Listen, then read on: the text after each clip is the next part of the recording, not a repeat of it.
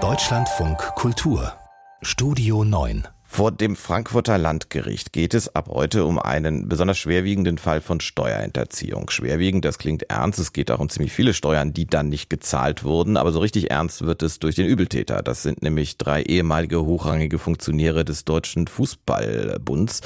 Und ähm, das Problem ist, dass es offiziell um Steuerhinterziehung geht. Aber diese Steuern wurden nicht gezahlt auf eine Summe, über die schon seit langem debattiert wird bei der es um viel mehr geht, nämlich um die Frage, wie eigentlich die Entscheidung für die äh, Weltmeisterschaft 2006 in Deutschland zustande gekommen ist. Das ist insgesamt eine lange Geschichte, die Frank Angermund jetzt nochmal zusammenfasst. Sonnenschein, schwarz-rot-goldene Partys in den deutschen Städten und großartiger Fußball in den Stadien.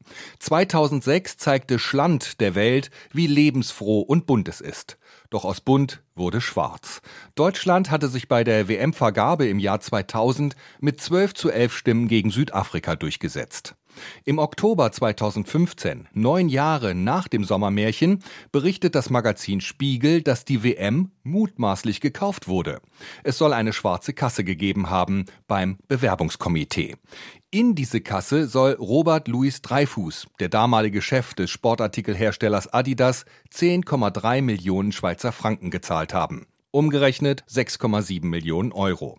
Das Geld soll später dann vom DFB über die FIFA an ihn zurückgeflossen sein. Der damalige DFB-Präsident Wolfgang Niersbach wies die Vorwürfe zurück. Ich kann versichern, dass es im Zusammenhang mit der Bewerbung und Vergabe der WM 2006 definitiv keine schwarzen Kassen beim DFB unserem Bewerbungskomitee oder dem späteren Organisationskomitee gegeben hat. Und auch der damalige Präsident des Organisationskomitees, Franz Beckenbauer, versicherte, es seien keine Stimmen gekauft worden, obwohl das Geld als Kredit an ihn gezahlt wurde.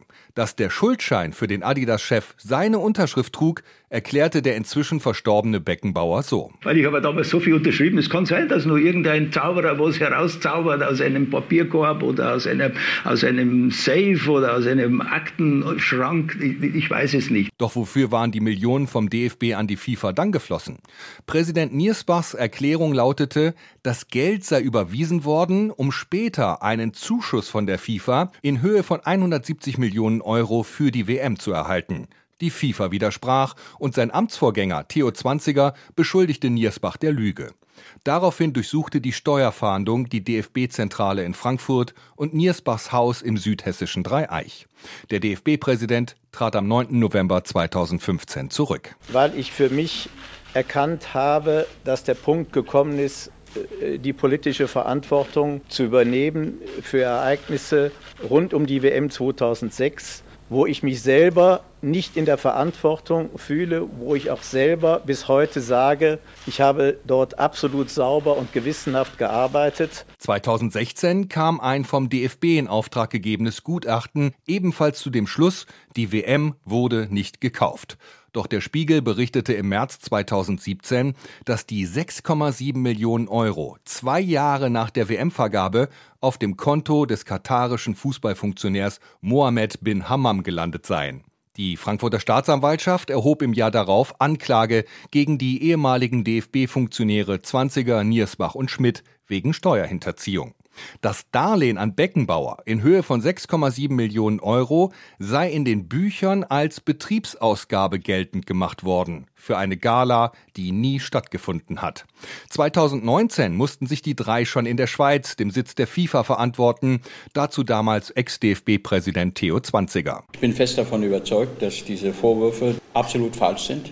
Ich bin davon überzeugt in der Schweiz, dass notwendige Beweiserhebungen nicht erfolgt sind, die diesen Verdacht ausräumen können. Das Ganze steht auf rechtsstaatlich äußerst zweifelhaften Füßen. Tatsächlich wurde das Verfahren in der Schweiz wegen Verjährung eingestellt. 2022 wurde daraufhin auch das deutsche Verfahren eingestellt.